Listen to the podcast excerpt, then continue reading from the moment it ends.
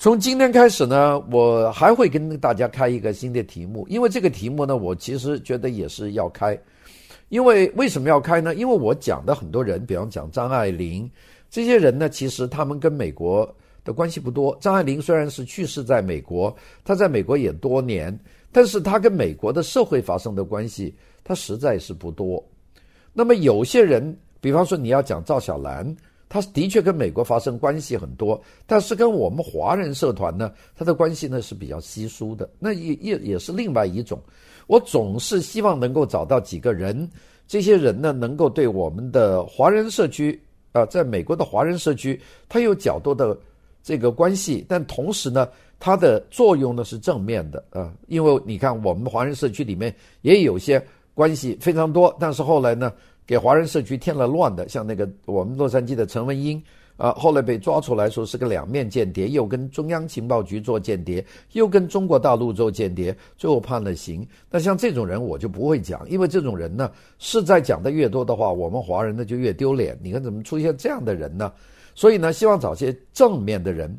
那么找正面的人呢，其实有很多人对华人事务呢还是参与很多的。我在洛杉矶、在纽约都见到有有一些人呢很积极的参与华人的事务。但是这些人的背后呢，他总是有一些团体的代表的利益啊。有些人是代表了某些社团，有些人代表某些协会，有些人呢代表某些群体，比方说中国大陆的一些群体、台湾的一些群体、香港的一些群体，还有这个东南亚华侨的这些群体，他代表的群体很多。如果你是通过这么群体里面的一个人去讲，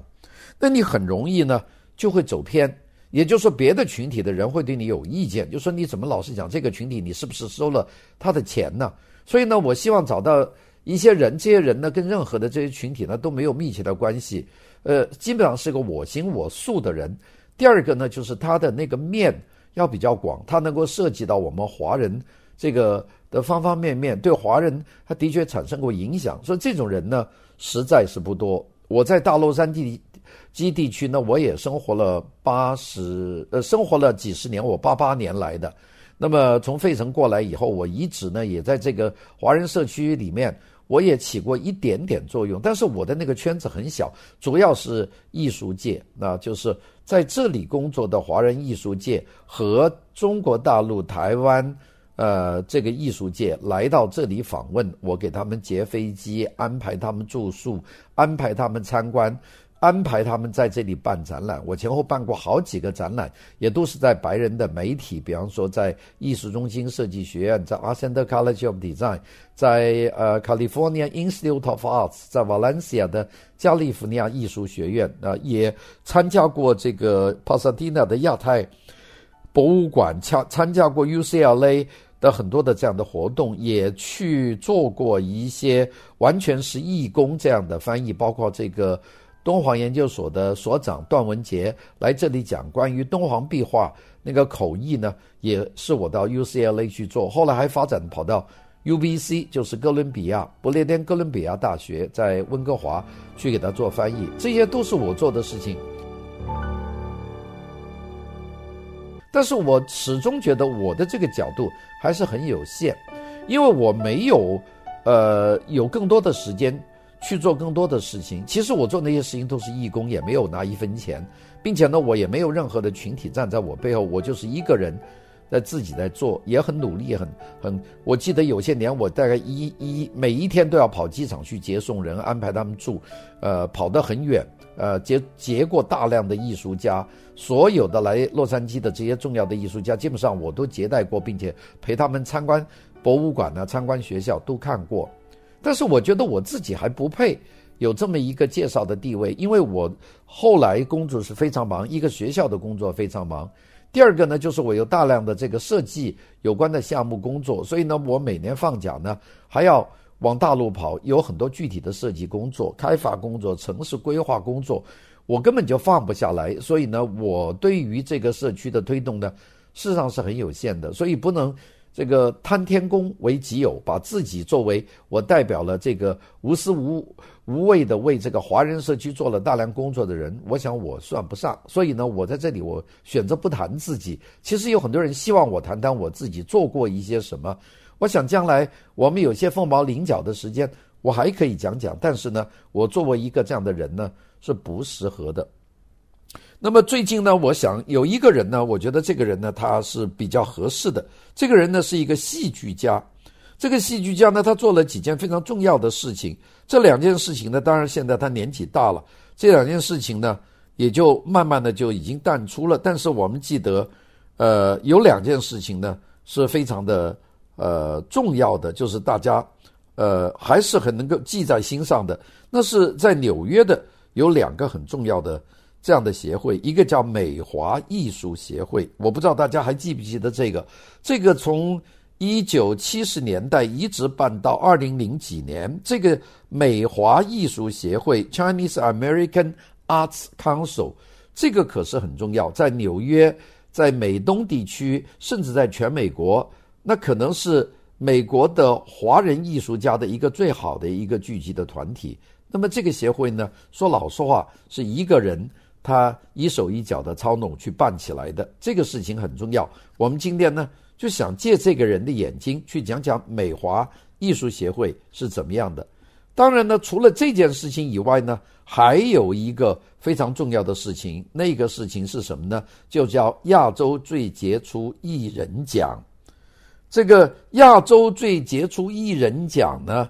那个就是要奖给这些亚洲最杰出的艺人。这个所谓亚洲呢，主要是华人，华人呢就包括中国大陆，也包括香港，也包括台湾啊，这包括整个我们的整个亚洲地区。那么这个奖呢，也是一个很特殊的奖，因为我们说的这个亚洲最杰出的艺人奖，就是 Most Outstanding Asia Art Artist Award。这个奖呢，是在纽约最神圣的林肯中心颁发的，每年颁一次，那颁了几十次，这样的得奖的人呢就很多。我们知道这个得奖呢，这个评奖委员会就是纽约市文化局。和我要讲的这一个人，他一个人他们决定的，后面没有一个评选委员会，所以有很多人说：“好家伙，你独裁嘛，你不评选嘛？”事实上，我想想，在我们这么复杂的华人社区里面，如果找这个三方力量抗衡，有大陆、有香港、有台湾三方力量去评选，我想永远选不出一个人。所以呢，我们今天要讲的这个人，这个周龙章啊，他就是自己评评出来的人呢，大家都服气啊。我们想想。我们在过去的这个三十多年里面，选出这个 Most Outstanding Asian Artist Award 得奖的人有谁呢？有这个傅雷的儿子大钢琴家傅聪，有美国最杰出的华人的大提家马友友，有徐璐，有中国最好的京剧家张君秋，有梅兰芳的儿子也是非常杰出的京剧家梅葆玖。有我们粤剧最好的这个粤剧演员，有我们叫做红街的这个红线女啊，有这个越剧王后王文娟，有戚雅仙，有徐玉兰，有魏海敏，有这个台湾最好的京剧的演员顾正秋，有美国最好的华人的舞蹈家江青啊，大家记住这个可不是毛泽东那个江青啊。有严新明，有严新鹏，这个严兰静，还有这个唱京剧很棒的童芷苓，还有这个傅全香，有金彩凤，有杨丽花，有台湾的现代舞大家林怀民，有在美国最出名的华人小提家林昭亮，有这个香港电影演员张柏芝。有吴彦祖，有黎明，有台湾的很好的演员徐若瑄，有秦海璐，有苏有朋，有吴镇军，有郭富城，有大陆演员章子怡和赵薇，有现在风闻很多的这个吴秀波，有武打演员这个呃甄子丹，呃有我们叫甄子丹，还有这个杨千嬅等等这些人，在这个。Ellen Chu 就周龙章的组织之下，甚至现在中国的国母彭丽媛也在林肯中心呢上演过一场很盛大的这个表演。那么这么一个人贯穿了这么多事，你说我们应不应该讲他呢？我觉得这个人呢讲起来是非常好的，因为他后面并没有什么社团的背景，也没有这个族群的背景，他就是一个人，他的目的就是为要推动在美国的华人的这个消息。我在选定了他以后呢，我还很小心，因为他跟陈丹青关系非常熟，所以我就还查了陈丹青写的他一些文章。那发觉呢，大家对他的评价都是比较中肯的啊。当然里面有些事儿，有些争议，那些争议的事情我也会讲。但是呢，我就从从今天开始呢，我呢就开始从这个周龙章他来看纽约的那些人和那些事。我用这个作为一个主题，就讲讲我们华人艺术界，特别是演艺界、电影界，在美国，特别以纽约为中、林肯中心为中心的他们的这一段经历。那么这段经历呢，非常有趣。那个我觉得呢，这样大家听起来恐怕比听 Donald Trump 的白宫更有趣。我在这里特别说一说这个白宫那一段，我还会继续讲。我不想就这么。就讲一半就断掉，但是我会交叉。那么今天呢，我们就讲纽约的那些人和纽约那些事，让大家了解。那么下一段呢，我们就先讲讲这个主角他到底呢，他有些什么特点？好的，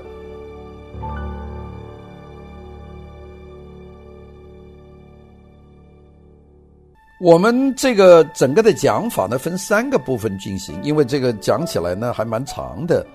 这么一个故事，我想大家一定有兴趣。如果大家对这个我们华人在美国的这一届要了解的话，大家应该是非常的注意的。我们首先讲讲这个美国的两个华人的精英最多的地方，一个就是纽约，一个就是洛杉矶。那么纽约和洛杉矶的情况还是有些不同。那么当然，在洛杉矶我们也也有过一代大师，但是没有人去写这些大师。我在洛杉矶。我见过很多很重要的人物，但是老一代的比较多，比方刘海粟，刘海粟先生在洛杉矶住过好几年呢。那个还有这个中国的书画鉴定的第一人，这个谢志柳先生，也在洛杉矶住过很长的时间。那么，并且当中呢，也有一些中国非常重要的这些画家，也都来访问过，并且有很多画家来访问呢，都还跟我打过交道，有些是我安排的。这样的人呢，也很多。前前后后在洛杉矶进出的中国的重要的当代艺术家，那也不下于几十个，那出出进进。有一段时间，九十年代初期，我这不天天跑机场去接他们办展览。那么到后来，这个中国经济发展呢，当代艺术起来了，他们就回去了。但是呢，应该说洛杉矶是属于一个点，但洛杉矶这个点呢，它流动性很快。比方说做。电影的有很多人就流进去了，比方说陈冲，那早年也是跟他打过交道。那么陈冲呢，很快呢，他就进入了好莱坞的电影界。后来呢，又嫁人嫁到旧金山去了。从旧金山呢，他又回国拍电影去了。还有邬君梅，邬君梅呢，也是一个很重要的这个电影演员。然后很快进入了好莱坞，就慢慢就离开了这个华人圈子。这个里面还有一些人呢，像吴天明，在这里的时间很长。这个西安电影制片厂的导演，后来呢，他这个大陆宽松以后，他又回到西安去了，现在已经故世了。这样出出进进的人特别多，他没有办法凝聚出来，就是因为纽约的和洛杉矶有一个很大不同，就是洛杉矶呢，它这个就业市场很大。它的流动性比纽约还要高。纽约呢，很多人就定在纽约，就定在纽约，就一直住在纽约和 New Jersey，就定下去了。所以它相对的这个稳定性比较高。纽呃洛杉矶呢的稳定性不高，就是人的流动很快，并且它的就业机会很多，很多很多人就流出去了，并且洛杉矶是和亚洲最近的一个城市，所以有很多人呢从这里流回中国、流回香港、流回台湾，也非常容易，就像一条大道一样。你看，我认得的胡金铨大导演啊，这个武侠导演，他来这里跟我打了几年的交道，突然间说有病要到台湾做手术，就飞回去台湾。那么，然后呢，就台湾在手术台上就去世了。这个其实就是这种流动性造成的结果。设想一下，如果吴金銓他病了，在纽约，他飞回不了台湾治，在纽约治，说不定就治好了。那这些呢，那个事情很多啊。所以呢，我们在这里呢，就说，我们今天通过。这个呃，在纽约很稳定的这个周龙章，这个 Ellen Chiu 来讲呢，我们就把它分成三段。那么第一段呢，就讲讲这个这个 Ellen Chiu 他的自己的这个经历。他的经历比较简单啊，但是他的经历使他进入了戏剧界和表演界。他不是一个优秀的演艺人员，也不是一个优异的戏剧家，但是呢，他喜欢，他是个票友。那么正是这样，他才有热情去做这个事情。那么第二段呢，我们要讲的呢，就是他怎么在纽约起到这个作用，特别是成立美华艺术协会和这个全美的最佳华人艺人的这个奖，在林肯中心中心颁发了三十多次，那么。做了这么多事情，这些事情是怎么做出来的？这个运作的经历，因为很多人都不清楚。有些人说他拿了很多钱，有些人说拿了很多政府的钱，也有很多人说是收了别人很多的钱。这些东西都是不实之词了。所以我们呢，在这里呢，是真正要做一些解释。在这个地方呢，我会援引很多人对他的评价。那个，因为我现在呃上网上去找和看书，大部分人对这个。周龙章呢，都是一个好的评价，也都是对他好评，倒没有多少人骂他。那么，由于我想很主要原因就是他并不代表任何的利益集团，他就是一片公心，一个人出来为大家服务。那么，我想如果一个人完全是用一种 volunteer 这样的姿态去为社区服务的话，那大家都是应该是众口一词对他。有这个好评的，当然对他谈到的某些人、某些事，有些人是有些情节的。说，比方说某某和某某哪哪哪天晚上住在我家里，他们两个住我的卧房，我住这个客厅。那么有些人产生怀疑，我想他没有必要撒这个谎啊，他撒这个谎对他一点好处都没有啊。所以，那么我们姑且信之。那么下面呢，我们就开始讲这个纽约的那些人和事啊。那个纽约的那些人和事呢，事实上我们呃觉得非常有特别。我这个在他呢，这个有几本书，一个是陈丹青写过一本回忆这个周龙章的书，他的那本书好像几年前我看过。后来这个大陆的南方周末这份刊物呢，也做过一个人物采访，时间好像是二零一七年。就是呃，周龙章和陈丹青一起都到了广州，上了一个好像是一个书书店吧，在书店里面他们有一个对谈，那段对谈呢，他的全文记录也都在《南方周末》里面发表了，也非常有趣。我看陈丹青和他两个的讲话呢，也都没有什么很大的出入，也都是对很多事情呢，反而增加了我对这个事情的一个认识哦，因为我自己本身不在纽约，那么对于纽约发生的事情，我知道的很。很有限，知道的都是道听途说。那么现在听这么两位在纽约待了很久，特别是周龙章，他在纽约待的时间很早，他七十年代就在纽约了。那个时候我们这些人都还在大陆。我们来美国最早最早都是八一年、八二年、八三年才来到美国的。我我想好像陈丹青来是八二年，或者是陈逸飞来大概是八一年、八二年，那就算是来的最早的。那么我来的就更晚一点，我是到八十年代中期才来，而我来很快就从费城就跑到洛杉矶来了，所以基本上是个洛杉矶人。所以呢，从这些角度来说呢，我听了几个方面的介绍，包括南方周这南方周末，还包括陈丹青对他的评述，还有另外一些人对他的评述，我看都是说的很正面的东西。也就是我现在比较放心，说这个人呢，他并没有后面有很多什么，你拿了共和党的钱，拿了民主党的钱，你拿了哪个社团的钱，你拿了这个大陆的钱，都没有这些嫌疑。所以我就对他呢。我觉得谈起来呢比较好，这也就是我非常难找到的一个角度，就通过一个人的眼光可以看整个我们的华人的这个演艺艺术圈的这个情况，那个非常有趣，并且是讲的他的一个部分。那么这个周龙章，我今天先讲讲周龙章呢，他是北美艺术教父，有这么一个称号啊，叫 Godfather of North American Chinese Art。呃，或者 Chinese artists，有人这么说。他呢，这个人的经历呢，等下大家会听到。他最早是在香港邵氏，就是 Shouts Brothers，在邵逸夫先生的电影厂呢，他拍了电影。他还拍了几部五十年代还很有影响的电影，就拍了五部邵氏的电影。其中呢，有两部是拍孙悟空，一部呢叫《盘丝洞》，一部呢叫做《女儿国》啊。后来有几部他没有参加拍，他拍了两部，都是演孙悟空的这个角色。那么到一九七十年代，他先到多伦多，然后从多伦多转到美国，就在纽约就定下来了，并且呢，在纽约呢，他就成立了美华艺术协会，就是 Chinese American Artists 呃 Council 啊，这个协会呢，在很长一个时间，在三十多年以以内，那基本上是包办了所有的华人在纽约的艺术界的演出的主要的工作，那么包括的地方很多，包括这个当时华人基本上进不去的这个 Lincoln Center 林肯中心，他也在 Carnegie Hall，在卡内基中心，在内外百老汇，他都做过很多很多的演出。他的演出都是一演，甚至到医院给这个残疾的老人退老呃和到学校给学生演，宣传中华文化，一个一年演两百多场，这个是非常累的，收入呢也是非常菲薄的。那么这个人呢，是的确是可以说通过他的眼睛是可以看到很多的我们整个的这个面貌。他呢，其实他有些帮手的。第一个就是纽约文化局的局长，这个人叫 Henry Gelder，呃，Gelder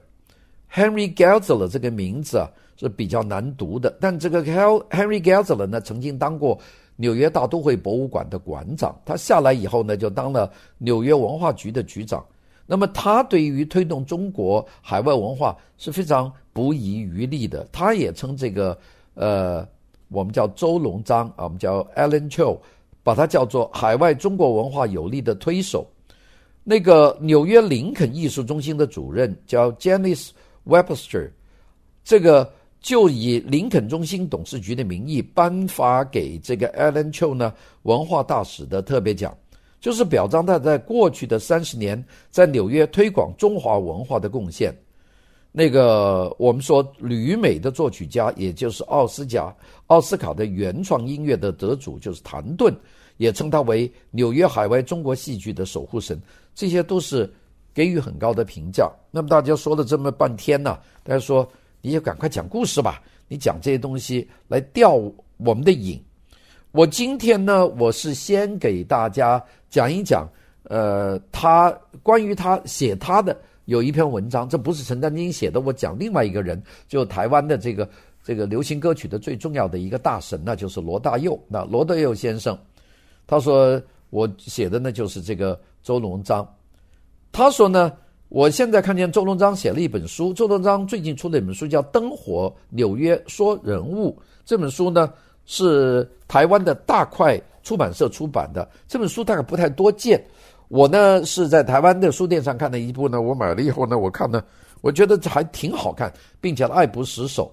那么我就看了其中第一篇呢，就是罗大佑给他写的一个序。罗大佑说，这一次呢，他不像以前在京剧当中客串或者主演任何角色，这次呢，他是从头说起。他说一曲一出戏就这样展开，他就像孙悟空一样。跟斗云一打就是十万八千里，不过他这个跟斗打了很久了哈，我想你看打了三十年的跟斗，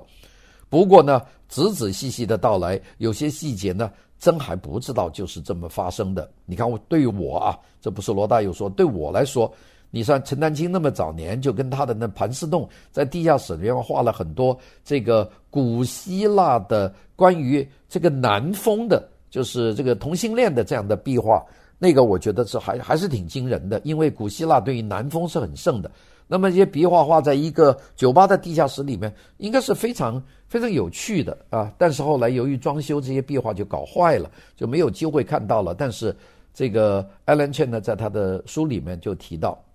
那么所以呢，有罗大佑的这篇开篇呢，我觉得呢就挺放心的。那么现在我们看见有这么多大家都给这个 Alan Chen 呢这个捧场。那么我们觉得 Alan Cho 呢，肯定这个人呢为人是不错的。那我最最近看见他，呃，一七年回到广州去，他的头发都白了，年纪也就大了。那么年纪大了以后，这个他自己也就说，我现在不会呃再讲呃再做更多的事情了，包括这个呃华美艺术协会呀，或者是包括这个呃这个。华人最佳的这个演艺呃艺术人的这个奖啊，在林肯中心的，我估计他就不会再继续做下去了，因为年纪大了，实在是跑不动了。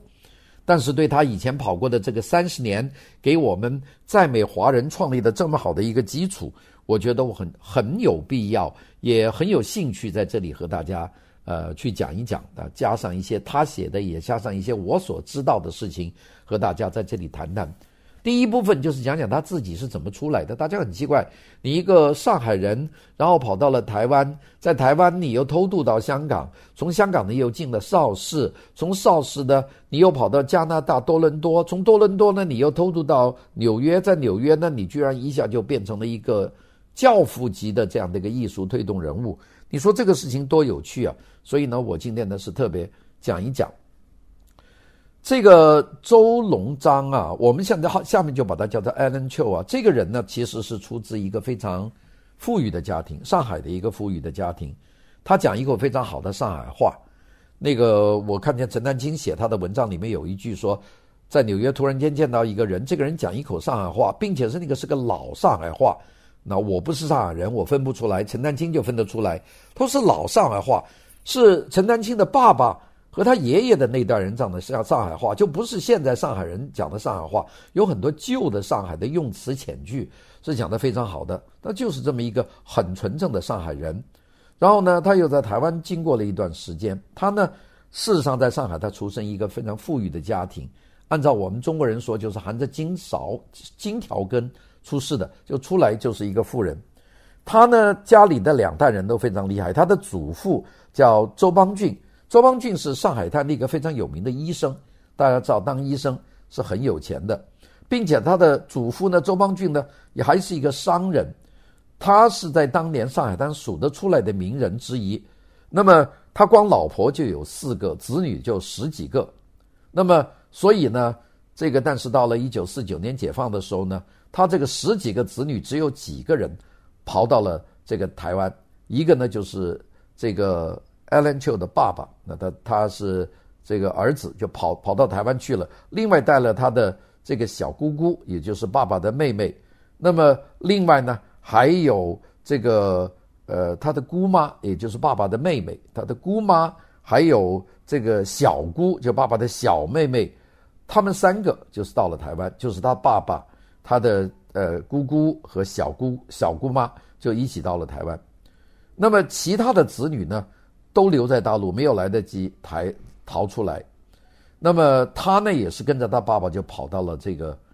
呃台湾。那剩下人就留在大陆。后来这些大陆呢，呃，都非常的惨。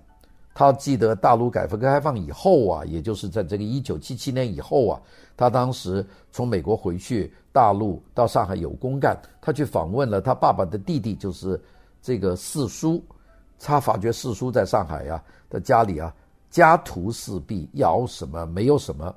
其实呢，在解放以前呢，他们日子是过得非常的富裕的，就三房四三妻四妾的这样的一个祖父，又是个大医生，又是个企业家。所以有些人呢说富不过三代。那么这个 Alan Chou 就说，我对于我们家里来说，那真是富不过二代呀，到第第二代就不行了。好的，我明天继续和大家讲。